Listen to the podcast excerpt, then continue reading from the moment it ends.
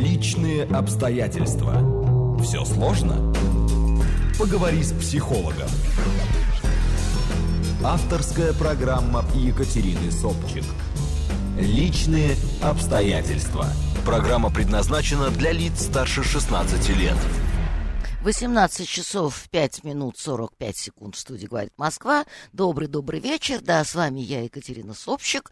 Э, в гостях у меня сегодня э, моя коллега, э, естественно, как чаще всего бывает, психолог Люция Сули... Сулейманова. Люция, здравствуйте. Чуть по отчеству вас не назвала. С Как нас обозвали, ну, да, Для пропуска просто надо сюда отчество. А тут нам отчество совершенно не нужны, поэтому просто Люция Сулейманова. Здравствуйте.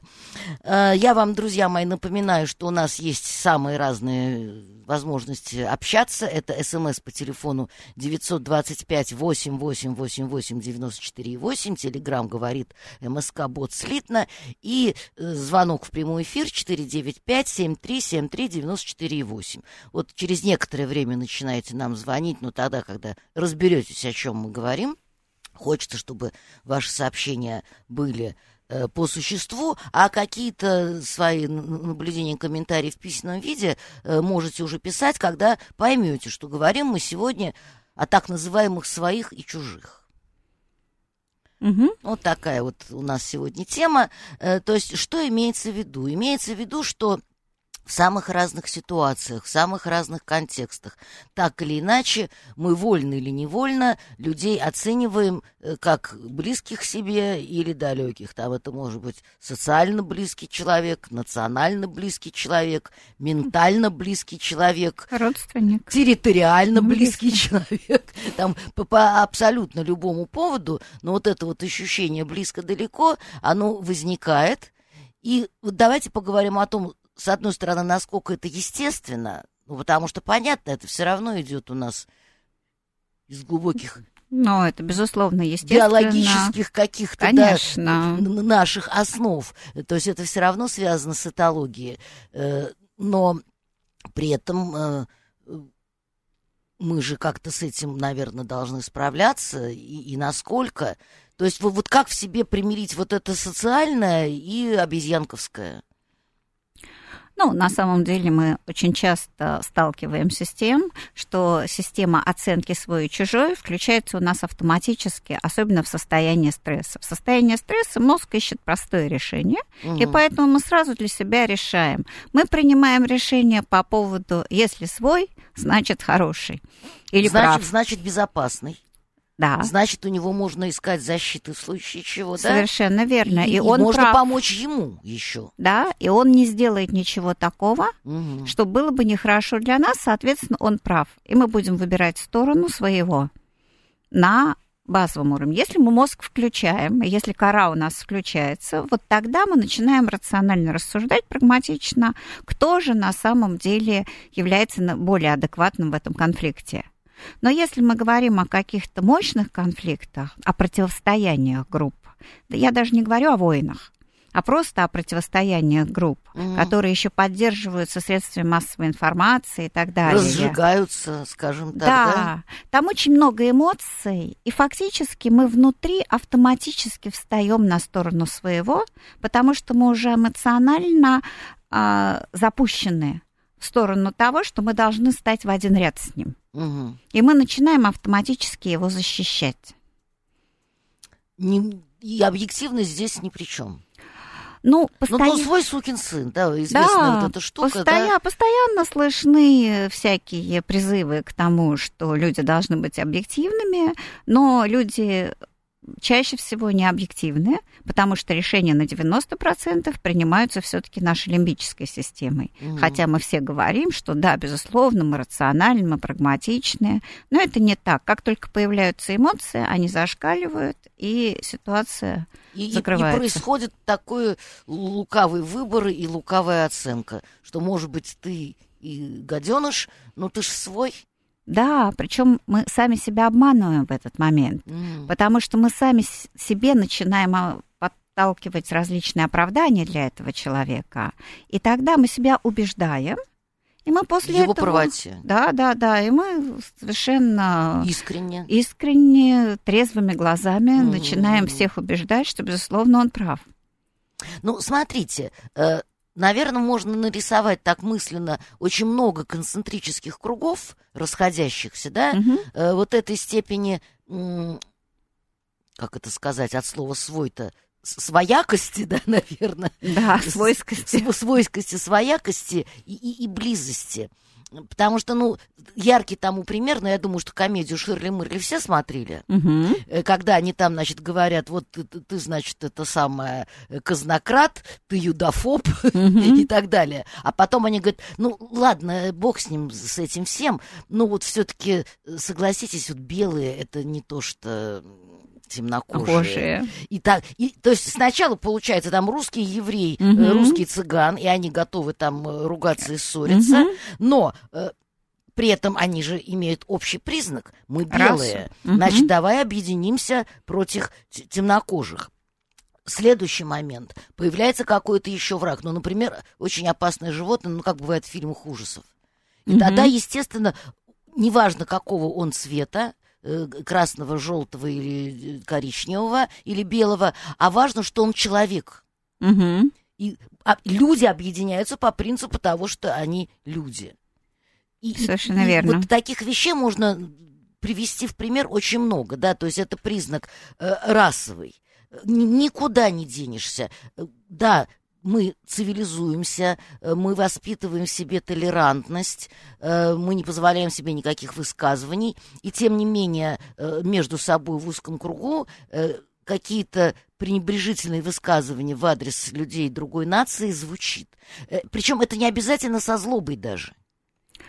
Просто- Потому что, да, вот можно быть ярким антисемитом, Мгм. и тогда вот, ну, это те, у кого пена изо рта идет, да, Мгм, при слове мгм. евреи, они начинают биться в конвульсиях. Но это может быть вполне добродушно. Но, тем не менее, ну, ну ты же жид, Мгм. жиденок, говорит снисходительно там какой-нибудь э, хохол или кацап, Мгм. скажем, да? Э, То есть вы- вы- мы-то с тобой кацапы, а он-то у нас там, не знаю, азиат, например, да? Э, И, и вот это вот, э, и соответствующие клички прицепляются, да, Мгм. связанные вот с внешностью, с цветом кожи, Да, особенно в подростковом да, возрасте. с, национальными привычками, привычками. потому что итальянцев там, например, зовут макаронниками, Мгм. хотя они вроде бы европейцы, белые и христиане, к тому же еще и католики, и у них все общее. Нет, вот черт побери, они макаронники, значит, их... Ну, Агрокультурная страна. Да, да, и их за это надо укусить. То есть как только появляется какой-то мощный м, объединяющий признак, он оказывается мишенью для э, нападения. Там то же самое деление, там э, белые и красные, да, красные краснопузые были, Мгм. а белых тоже как-то ужасно обзывали. Что-то я забыла. Ну, что-то тоже уничижительное было, вылетело из головы давно, не сталкивалась с реалиями гражданской войны. Да. Э, То есть вот это вот, как только возникает какое-то устойчивое объединение, оно порождает устойчивое противостояние. Ну, потому что те люди, которые могут таким образом обесценить своего противника, Вербально. а ведут они себя фактически как люди, которые относятся к этим людям как к противникам, они испытывают к нему презрение, хотя, может быть, не осознают. И, естественно, они ставят себя на ступеньку выше. Ведь если ты обесцениваешь другого человека, то понятно, Причем что на ты... основании чего? Только на основании того, что он ест макароны.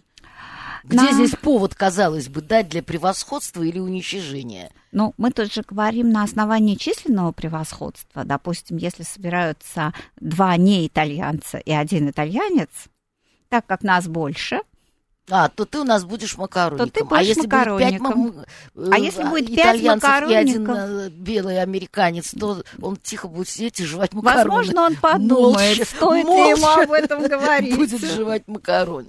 Ну да, то есть он не, не решится бросить вызов э, э, большинству э, по сути дела. Ну вот и смотрите, что получается. Значит, с одной стороны, эта вещь, ну такая, ну почти естественная. Конечно, когда, например, люди вступают в брак, то они оба яркие представители своей семьи.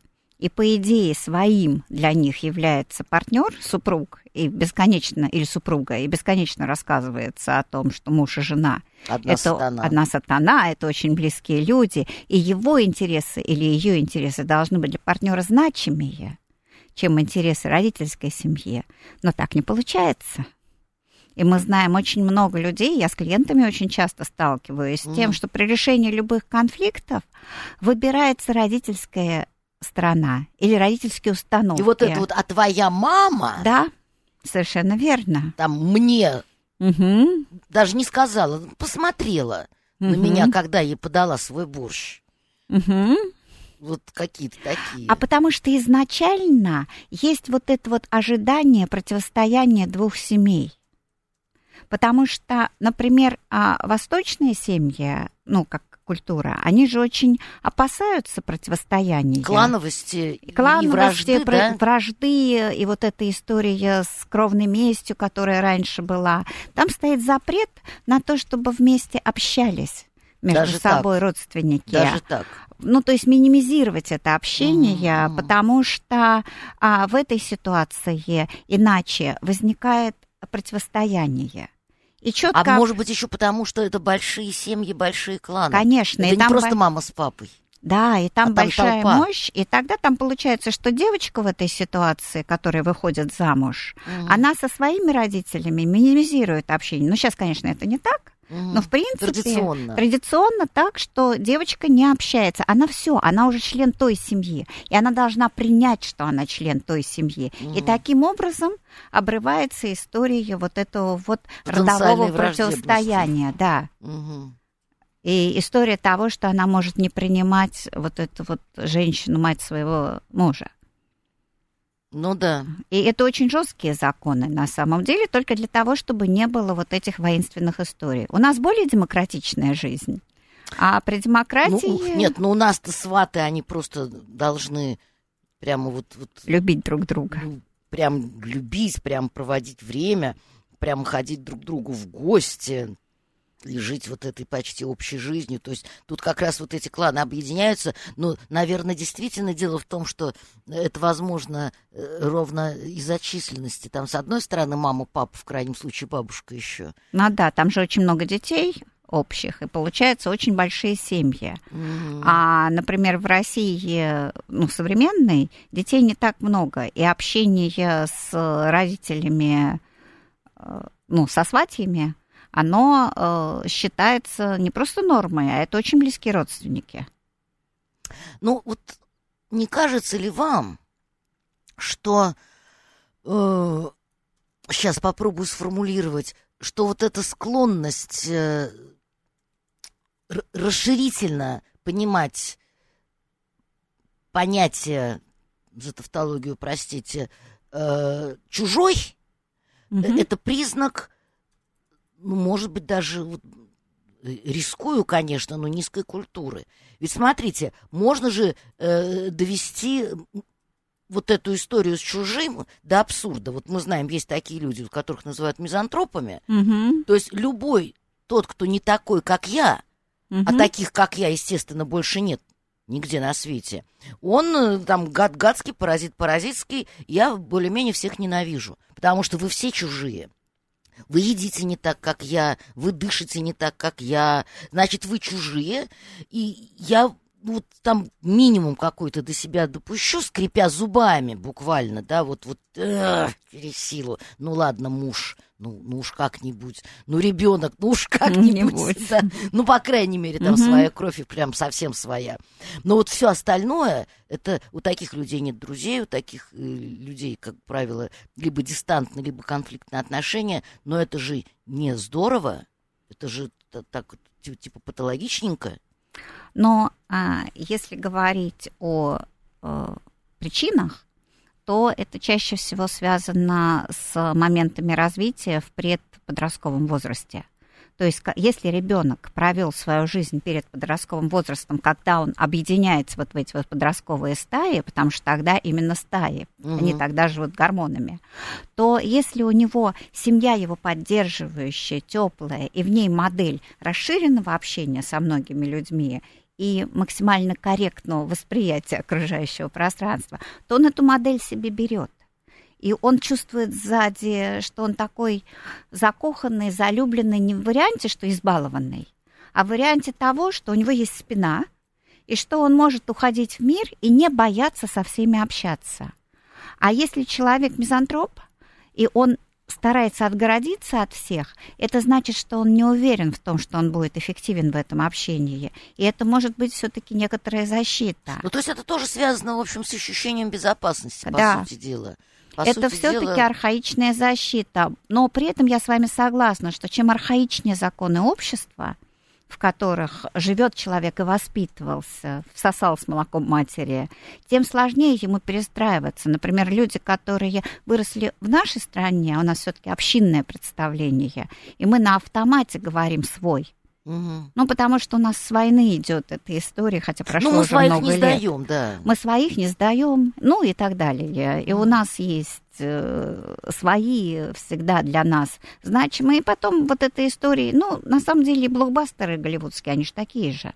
Тоже есть история своего и чужого. Так вот, люди, которые воспитывались у нас, потом уезжали куда-то работать в более э, культуру, где отделение друг от друга развито ну, такую индивидуалистическую культуру в Европе или в Америке, например, то они очень то они очень в этой ситуации сначала не могли привыкнуть к тому, что... Хотя там тоже есть очень четкое разделение на свой и чужой.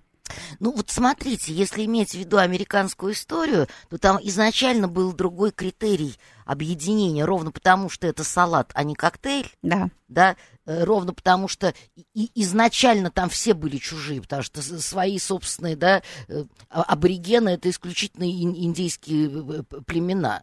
А так и, это... мы их, и мы их не считаем, называется. И, да, и, и они вообще не в счет. А пришли завоеватели, угу. и, пожалуйста, это значит испаноговорящие, это англоговорящие. Говорящие. Вот позже уже там подтянулись итальянцы, китайцы, угу. и, и евреи. русские, евреи, само собой, со всего мира. Но, но это уже Э, как бы не завоевание, а это уже ассимиляция в, в, в этот готовый салат, Д дополнительные ингредиенты в этот салат. Но при этом очень интересная история. Чем меньше а, диаспора, которая находится в городе, чем жестче они держат а, вот эту вот границу между своими и чужими. Меньше тем больше склонны растворяться. Да, ну, потому что все знают, что есть э, итальянская диаспора в Америке, угу. и она ярко прославилась. Угу. Вот. И все знают, что есть еврейская диаспора, которая, конечно, гораздо лучше ассимилировалась, потому что это национальная особенность культуральная хорошо ассимилироваться в любом пространстве, как гонимый да, народ, и, люди и, ассимилировались и не подчеркивать везде. свою идентичность. Иногда, э, там, если нет ярко выраженной внешности, не поймешь на самом деле. То есть они себя так не, не позиционируют ярко, как представители своего народа, вот э, как итальянцы, допустим. Но у них есть своя история, потому что у них есть история, что это опасно. То есть э, это подтверждает какую нашу мысль? О том, что если в нашей родовой истории родовой истории нашей семьи. Есть э, ситуация, что было опасно предъявлять свою самоидентичность, угу. свою национальность, э, свое семейное положение, свою, свое социальное положение, то люди стараются не предъявлять это. Вот иногда общаешься с клиентами, и они по привычке об этом не говорят. Они говорят, вот в семье есть тайна. Никогда об этом не говорили. Я никогда об этом не знал. Наша семья все время это скрывала. Угу. Так, э, в голове итальянского мужчины, говорит 176 только две мысли, причем вторая макароны – Анна, э, наша постоянная слушательница, если это она, говорит, какое счастье, что мы родители никогда не пускали в свою жизнь. Фима Собок, мы своих не сдаем, вы о чем? Кто написал миллионы доносов? А вот, кстати говоря, потому что э, что? Потому что, с одной стороны, э, кто-то воспринимался не как свой, Я потому на тебя и доношу, что ты не своя. Ты социально чуждый элемент мне, например, да? Мне, мне кажется, что там есть инстинкт выживания в этой ситуации. Угу. То есть это с одной стороны страх, а с другой стороны огромное желание. У нас ведь есть наша та часть, и она есть у каждого, хотя мы можем это отрицать, но практически у каждого человека есть та часть, которая нуждается в принадлежности к чему-то сильному. Угу. Прометеев не так много. И тогда, если мы хотим принадлежать чему-то сильному, мы изначально, они для нас свои. Ну, то есть скованы одной цепью, да. связаны и одной мы для целью, нас, вот вот. Э, и вот этот сильный человек, который во главе, мы себя убеждаем, что он прав. Но это вот истории не арестовывают зря. Значит, было за что. Значит, было за что. И если я пишу этот донос, я делаю благое дело во имя своей страны. Я тогда объединяюсь с чем-то высоким. Не, ну это просто еще может быть вариант абсолютной подлости, которая, собственно, никогда не отменялась. И почему нет? 321 говорит, «Э, почему на подсознательном уровне Каждый хочет услышать то, что хочет услышать, ведь это огромнейшая проблема. А как под, поправить подсознание? Какие сложные вопросы, да? И, и надо ли вообще подправлять, уже добавляю я. Как убедить, что такое хорошо и что такое плохо? Опять же, зачем? Ведь у каждого своя правда, своя справедливость, своя духовность и своя, прости господи, нравственность и что? А, то есть, ну, ну, я то есть, бы... ну, да, это опять конфликт со всем миром. А, я бы хотела сказать, что а, вот у каждого ведь своя эмоциональная правда.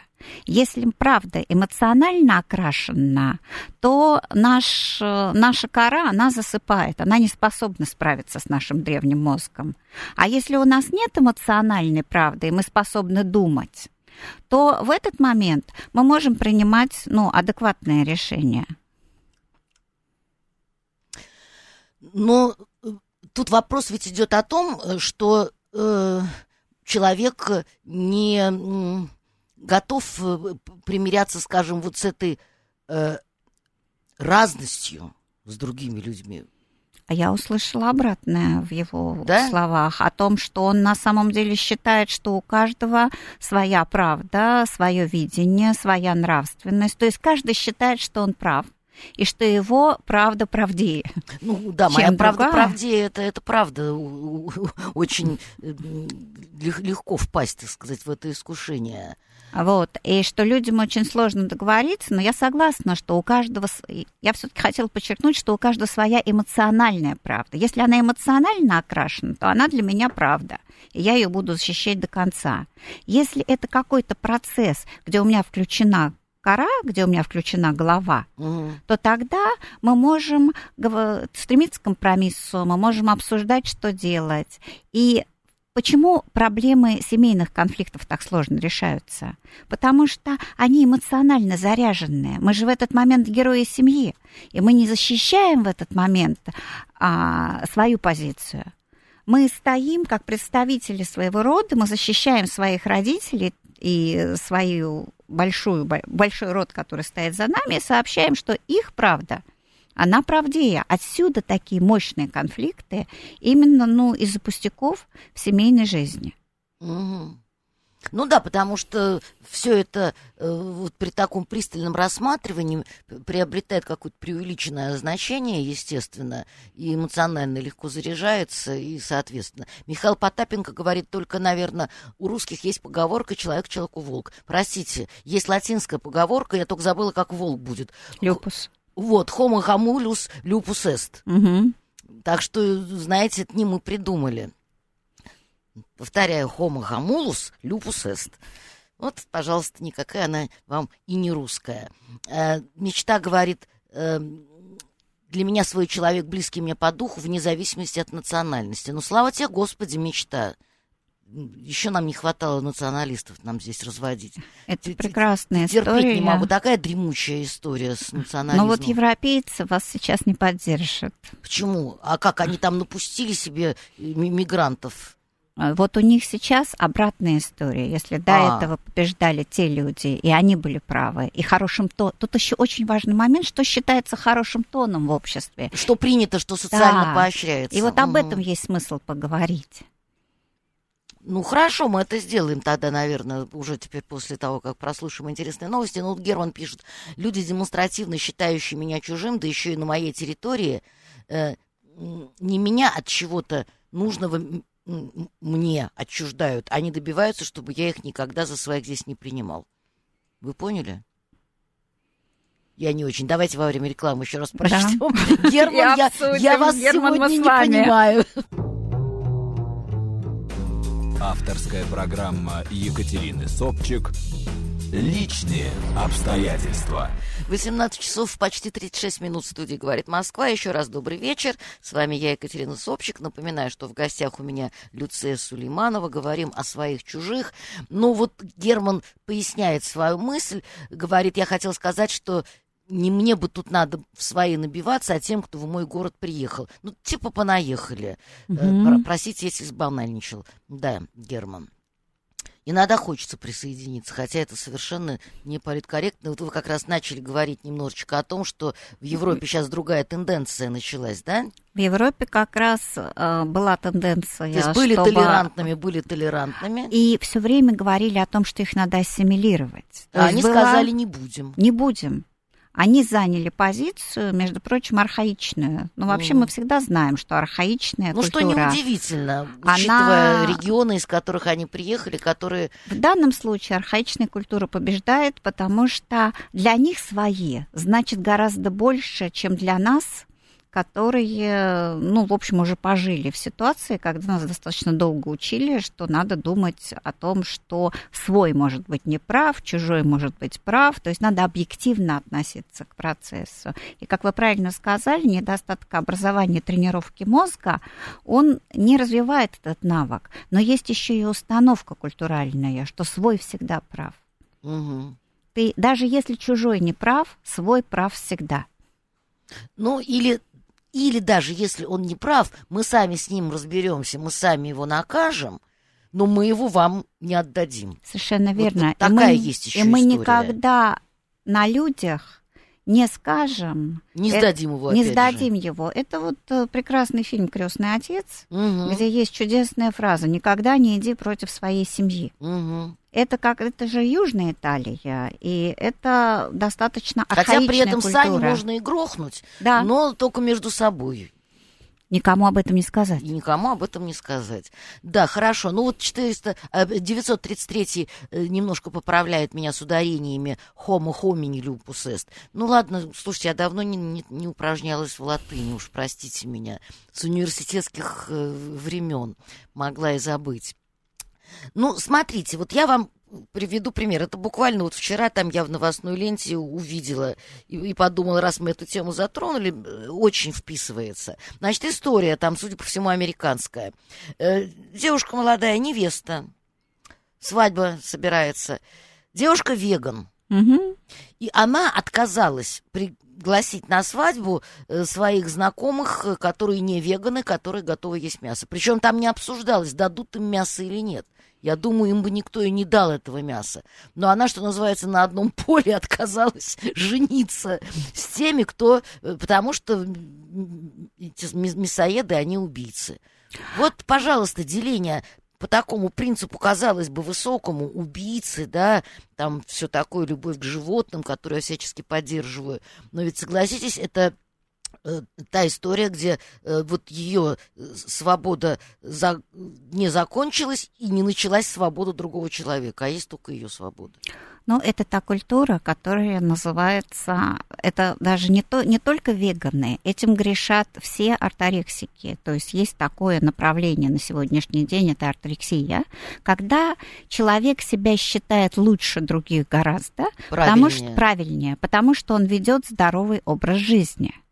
И его здоровый образ жизни представляет только ту норму, которую он для себя выбрал. И тогда человек может прийти и, нарушая все нормы культуры и приличия, сказать людям, ужинающим в большой компании... Вы едите трупы. Да. или вы едите, ну, в общем, объяснить, что они едят совсем не то, причем говорить это достаточно жестко, и даже несколько по-хамски, но при этом да, да. он будет считать, что он имеет на это полное право, потому что его статус выше, потому что он почти относится к святым небожителям, потому что он ведет правильный здоровый образ жизни. Почему это получилось у орторексиков? Потому что долгое время это была протестная субкультура. Туда шли люди, которые а, в подростковом возрасте себя не нашли, и они идентифицировались в этой культуре. То есть они себя находили вот в таком, а, в такой реализации себя. Я человек, который веду здоровый образ жизни, например. И тогда она стала более агрессивной, потому что ее надо было распространять. И люди вели себя вот именно так.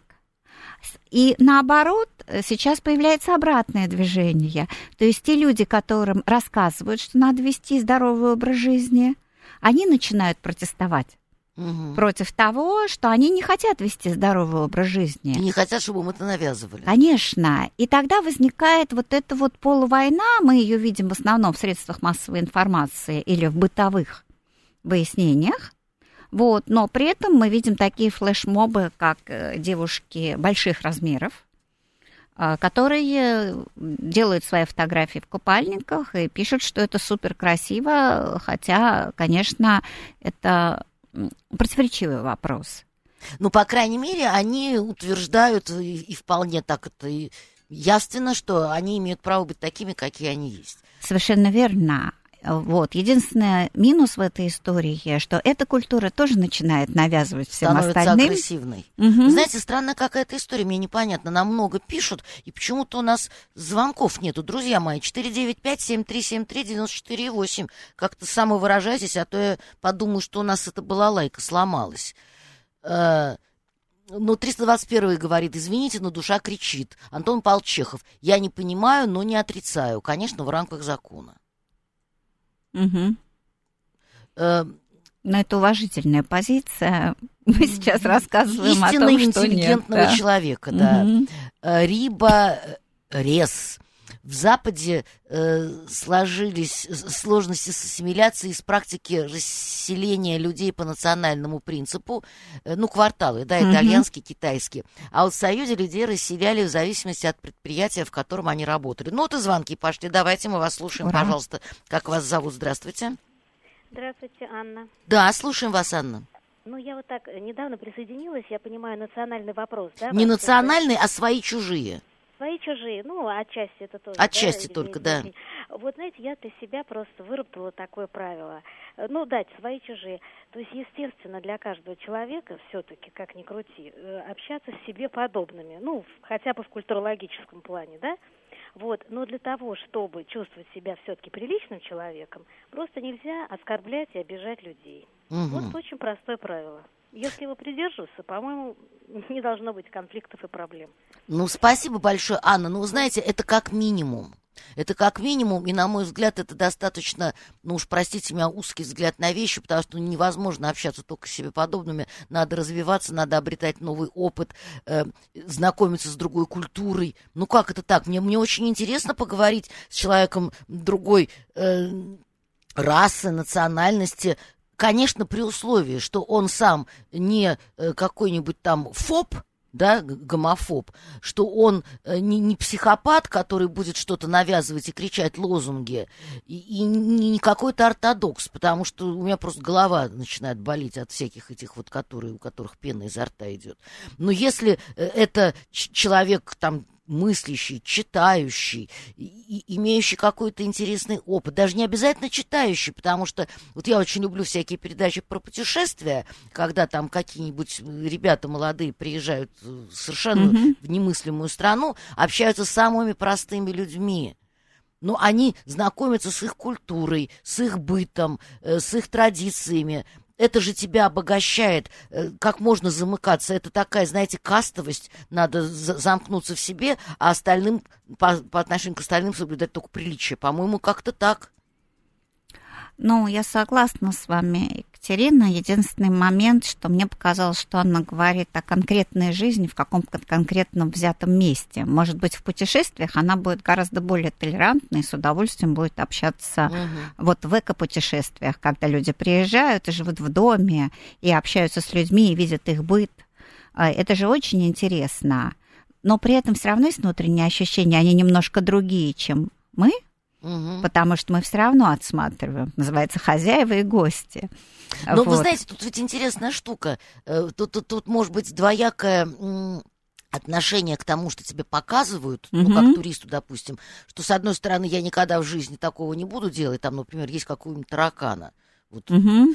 Я уважаю ваше право есть таракана, но только не, не предлагайте мне своего таракана, не, не, не хочу, не буду пробовать. Угу. Даже как я, например, никогда не могла преодолеть предубеждение, я не могу себя заставить попробовать устрицы.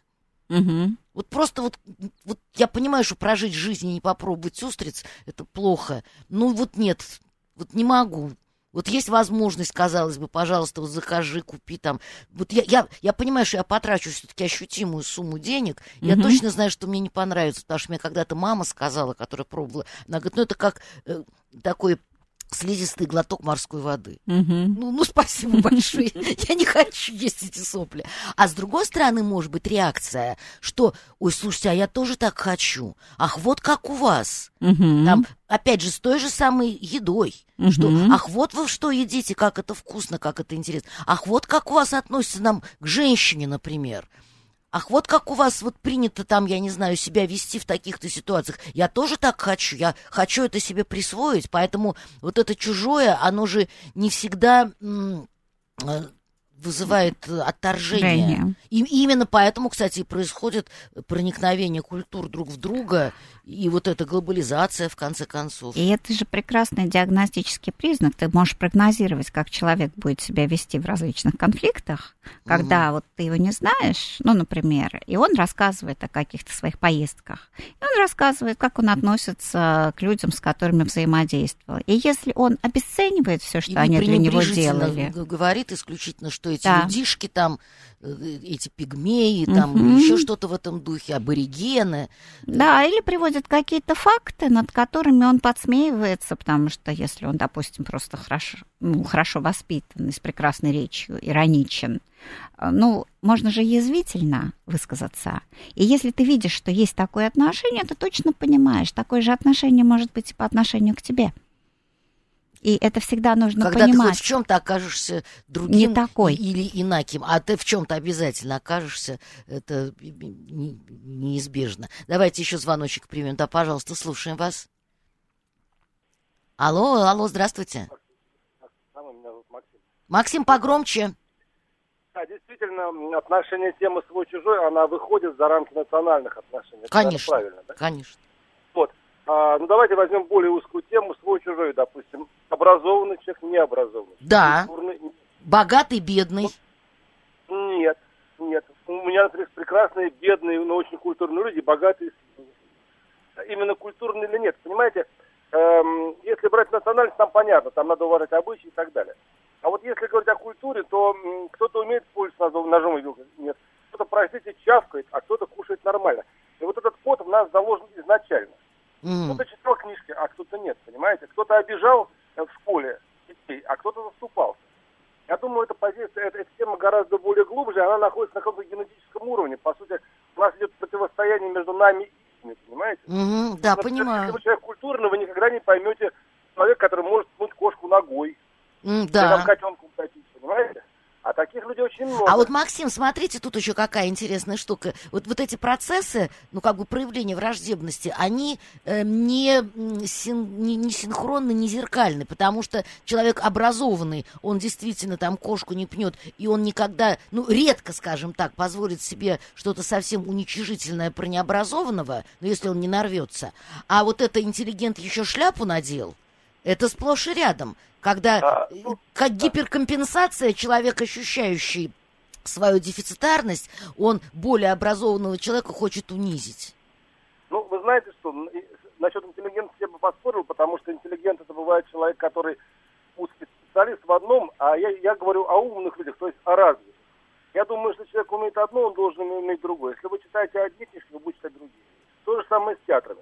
А есть люди, которым мало надо. Вот то же самое подлость, по сути, что такое подлость? Это усеченное решение проблемы. Знаете, как вот проще украсть, чем заработать. Вот. И э, генетика так выживает, потому что есть люди, которые просто не способны э, с нами конкурировать. Простите, с умными людьми, с нами и с вами. И они Я поняла. Они нам хамят. Э, ну, Максим, опять же, на, на какой территории, на каком поле? Вот выброси нас с вами, с нашей интеллигентностью куда-нибудь в степь и, или в лес, и мы не сможем костер разжечь, ну, условно я говорю, да, и там добыть пищу, и окажется, что прекрасно они с нами конкурируют. Екатерина, вы попали в точку. Дело в том, что а, когда у меня жена заболела раком, она умерла, я построил дом в деревне, приехал, построил в чистом поле, взял все из интернета, печи, свечи, разогнал местных хулиганов и так далее. Понимаете, я смог как-то адаптироваться. Mm. Потому что я читал хорошие книжки про книжки Фенемора, Купера и так далее. Вот, у меня была цель. Понимаете, и эта цель прошла, проходит через мою жизнь. А тот человек, который не хочет, он будет, конечно, у вас, извините, подметки на ходу срезать. И вы никогда с идиотом не договоритесь, потому что когда вы будете говорить с глупцом, он будет вас шлемовать, он на слово скажет три. Да, да, спасибо, спасибо, Максим. Да, интересно очень. Максим, уже сказали очень интересную историю, но а, вы, конечно, очень романтически описываете, что именно Купер вам помог. И, безусловно, у меня это, как у девушки романтической, тоже вызывает огромное уважение. Но если говорить реальности, у нас есть 13 видов интеллекта. Один из них, самый главный из них, это интеллект выживания. Вот он у вас на генетическом уровне, вы еще его развивали, mm-hmm. максимально развит. Поэтому вы выжили в таких условиях и поставили себе сверхзадачи. Во-вторых, у вас высокий уровень амбиций и очень высокая мотивация достижения. И еще вы не боитесь конфликтов, если вы нам рассказываете, что вы разогнали местных. Хулиганов. Да, то есть там звучит история, что вы способны применять силу, в определенных ну, условиях по отношению к чужим. Человек да. с харизмой. Поэтому вы нам описали историю человека, который не является только читателем книг, а человека действия. Угу. Елена говорит, а интересно, а как в животном мире свои находят своих? Ну, по запаху. А, свои находят своих, безусловно, по запаху. По, запаху, по поведению. Да, и все-таки есть история прайда. Ну, есть история стаи, прайда и так далее. Все зависит же от животных. Но если мы говорим, например, про обезьян, то а, там ситуация такая, что сначала это животное а, находится у самки. Под опекой мамы, которая, да. собственно, все объясняет. Вот, а, и он видит, знаете, есть такое понятие импритинг. То есть в ребенка, точнее Первое, не в ребенка, а в звереныша да. впечатывается вот эта вот информация, как ведут рядом себя люди. И они по запаху ощущают своих, и не только по запаху, по зрительному восприятию, по всему. Ну и потом там еще, мне кажется, много моментов. Ведь, понимаете, если это чужой не, не опасный, то и плевать. Маленький, ну, ну, ну кошке мышка не страшна. Она ее, она ее добыча. Если она хочет съест, а если она сыта, она вообще на нее не обратит внимания. Вот, вот никак. Хотя она чужая, совершенно очевидно. А, а наоборот, угу. понимаете, там уже другая получается совсем композиция. И ведь, опять же, в какой-то момент еще э, происходит и процесс принятия, ну, Маугли, которого приняли в волчью стаю, да, но... Хотя он чужой, да, лягушонок. Лягушонок же его звали, да? Да. Вот. Или я там, например, наблюдаю за своими котами. У меня в какой-то момент была довольно, ну, скажем так, для города, конечно, большая стая угу. котов. Сейчас, к сожалению, естественная убыль, их меньше гораздо. Но, но при этом, поскольку, видимо, все деревенские коты знают, что у меня кошачий рай, угу. а у меня лаз, и иногда заходят какие-то совсем левые коты, там погреться, поесть и все такое угу. прочее. И вот когда такое существо появляется первый раз, э, очень активная реакция моих котов. Они там шипят, они даже что-то такое пытаются его выгнать и все такое. Но есть там один такой вот гость, который с тупым упорством приходит, не обращая внимания на все эти рычания и шипения. Я смотрю, они перестали на него обращать внимание. То есть я делаю вид, что я его не замечаю, я его не собираюсь принимать, но тем не менее я даю ему возможность поесть, если он голоден, и отогреться на втором этаже, если мороз при этом делая вид, что я его mm-hmm. не знаю. И коты стали делать вид, что они его не знают. Если раньше они там, а, начиналось, как только он появлялся, сейчас он тихо проходит мимо нас всех. К изумлении сидящих. Идет себе к миске, делает свои дела и все. То есть, и, и просто потом, когда у меня-то моя собственная стая разрасталась, угу. я приводила кого-то нового, тоже сначала пых-мых, а потом прекрасненько в обнимку спят. То есть происходит принятие ровно потому, что, видимо, нет угрозы. Потом там нет конкуренции, еды на всех хватает. Но вот это самое главное. Нет Конечно, конкуренции нет, за ресурсы. Да, конкуренции за меня нету, потому что меня на всех хватает там, любви. Угу. И, и, в общем, они вполне себя терпит. Вот 933 э, говорит, кошка всегда схватит мышку, даже если не съест, положит на крыльцо. Ну да, или на кровать. Что еще мерзее. Но она таким образом выражает любовь к своему конечно, хозяину. Конечно, добыча, добыча. Э, спрашивает 755 совсем мало, 5 минут. Можно ли сравнивать психологию человека и животного? Ну, ответьте, пожалуйста. Mm.